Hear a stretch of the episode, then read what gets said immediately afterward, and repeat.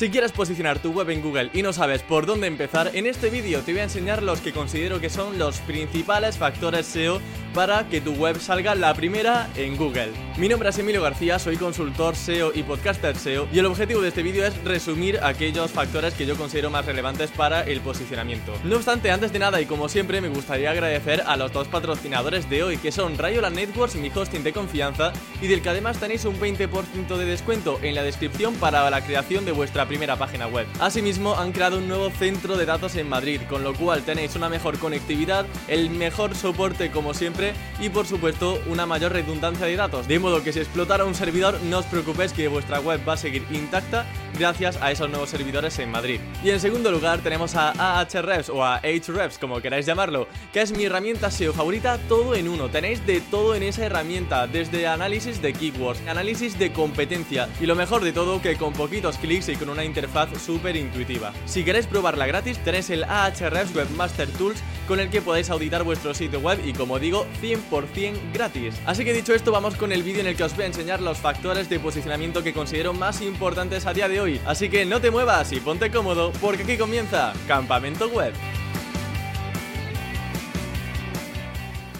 El primer factor SEO que tenemos que tener en cuenta es el uso de la palabra clave. Y es que si el término que ha buscado una persona en Google aparece dentro de tu página web, Google entiende que tu web es relevante para esa consulta. De hecho, el primer filtro que hace Google para posicionar una página web es detectar si tienes la palabra clave en tu contenido. Así que si Google no detecta ni siquiera un sinónimo o una palabra clave que se le parezca a lo que el usuario ha buscado en Google, tu web va a ser imposible que posicione. Es muy importante que la palabra clave esté en el titular o en el título que aparece dentro de Google. Y yo recomiendo también que la escribas cuanto más a la izquierda mejor. Si tu palabra clave es cómo montar en bicicleta, pon cómo montar en bicicleta al principio del titular o del título SEO. Y es que sí, cuanto más a la izquierda esté la keyword, más se va a potenciar. Además, yo recomiendo que también incluyas la palabra clave en el primero o segundo párrafo de tu contenido. Y además que la pongas en negrita para darle más fuerza y que Google vea que esa es tu keyword principal. Así que yo pondría en este artículo vas a aprender a cómo montar en bicicleta. Y ya a partir de ahí te alargas lo que quieras, pero al menos en el primer segundo párrafo la incluiría y en negrita.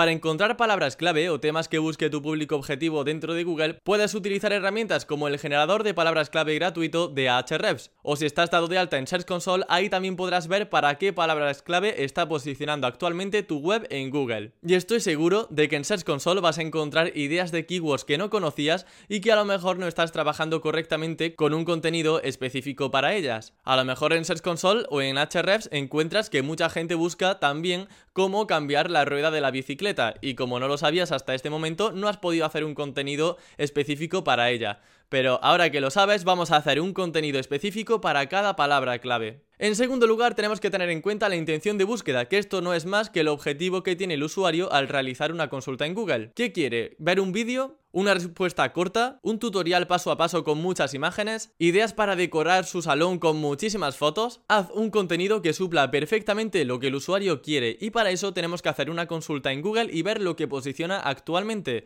Posicionan vídeos, eh, una respuesta corta como decía, una web con un montón de imágenes, pues analizando lo que posiciona ahora podrás hacer un contenido que también posicione. Porque tener un contenido extenso con un montón de párrafos no siempre es la mejor solución. Y justamente el tercer factor Es el contenido. Y no es más que hacer un contenido que sea mejor que la competencia. Grabarlo solo en la frente, hacer un contenido mejor que la competencia. No un contenido que nos parezca más o menos bueno, no. Un contenido que supere a lo que ya hay en Google. Para eso podemos hacernos las siguientes cuestiones, como ¿de qué hablan los artículos que posicionan actualmente en Google? ¿Cuáles son sus encabezados o los temas que tratan dentro del contenido? ¿Cómo es la calidad de sus imágenes? ¿Hay muchas imágenes? ¿Tienen pocas imágenes? ¿Hay vídeos? ¿Tienen listados o una sección de preguntas frecuentes? ¿Utilizan tablas para ordenar el contenido y mostrar información adicional? Hay que analizar absolutamente todo y hacer un contenido que sea eso que tienen y más. Ya os digo, podemos jugar con un montón de elementos para hacer un contenido que realmente sea memorable y que la gente esté deseando de volver a consumir, utilizando tablas, comparativas, eh, imágenes de calidad, vídeos, tweets insertados, una estructura que sea fácil y agradable de leer, como por ejemplo usando negritas, listados, encabezados que ordenen bien el contenido, con una sección de preguntas frecuentes, etcétera, etcétera. Además, también te recomiendo que no tengas miedo a enlazar a fuentes bibliográficas, a fuentes de autoridad y que puedan darte credibilidad a lo que estás escribiendo. Si has puesto un dato, una información, eh, un estudio científico, enlaza hacia ese estudio de una universidad, por ejemplo, porque le va a dar credibilidad a lo que estás diciendo. Y esto para Google es importante porque un factor SEO es el EEAT, que tiene que ver con todo esto de la transparencia, credibilidad, autoridad de la fuente y es especialmente importante para webs que son de finanzas o de salud. Asimismo, yo veo muy interesante la práctica de que cada artículo esté firmado por un autor con su nombre y apellido, con su foto y además incluyendo una biografía sobre su experiencia profesional en el ámbito del que escribe. Si ha ganado algún premio, cuál ha sido su educación, si ha hecho un máster relacionado con la salud, por ejemplo, porque aquí hay que pensar como un lector que visita nuestra página web por primera vez. ¿Por qué debería creer en tu contenido? Hay que darle pruebas que evidencien que lo que decimos es correcto. En cuarto lugar tenemos que hablar de los enlaces internos como factor de posicionamiento, esto es enlazar a diferentes secciones de tu página web, para que el usuario y Google vayan de una URL a otra pero sin salir de tu página web. Esto ayuda a distribuir la autoridad, al rastreo, a la indexación, a la navegabilidad de tu página web y además a potenciar a nivel SEO las URLs que sean más importantes para tu negocio. Si tienes una URL muy importante, intenta ver desde dónde puedes enlazarla de forma predominante, en el menú, en la barra lateral,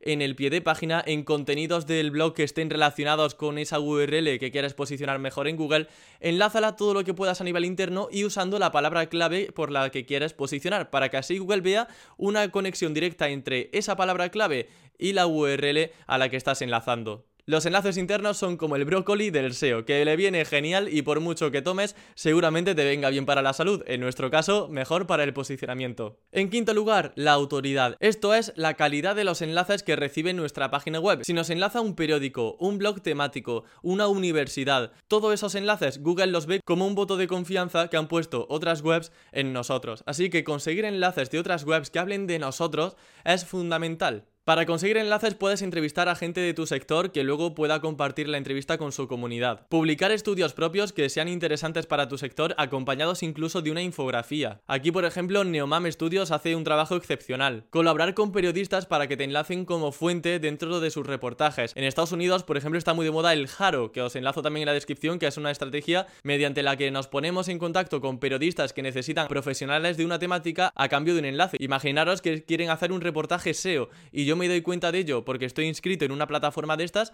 contacto con el periodista y si quiere que le ayude a elaborar ese contenido con mi opinión, eh, ofreciendo tips para su reportaje, pues a cambio ellos me van a poner un enlace en su periódico. U otro caso muy popular es participar como autor de invitado dentro de otros blogs de referencia de tu sector. Para ello puedes hacer un listado de blogs que sean de tu sector con el objetivo de escribirles, proponerles eh, ser autor de invitado escribiendo un artículo en su blog a cambio de poner también un enlace hacia tu página web. Y estos serían básicamente para mí los principales factores de posicionamiento. Por supuesto, hay muchos más, pero os puedo decir que a día de hoy, si pones foco en lo que te he comentado, estoy seguro de que vas a tener muchísimas más posibilidades de posicionar tu página web en Google. También quiero saber tu opinión. ¿Cuáles son para ti los principales factores SEO para posicionar en Google? Déjamelo en comentarios que estaré encantado de leerte. Y también, si quieres seguir formándote como SEO, te recuerdo que puedes suscribirte a la newsletter de Campamento Web desde campamentoweb.com, porque ahí te voy a compartir más trucos SEO para posicionar tu web en Google y de forma gratuita. Así que por mi parte nada más, muchas gracias por llegar al final del video podcast y nos vemos y escuchamos el próximo lunes con más contenido SEO para optimizar tu web al máximo. Hasta la próxima.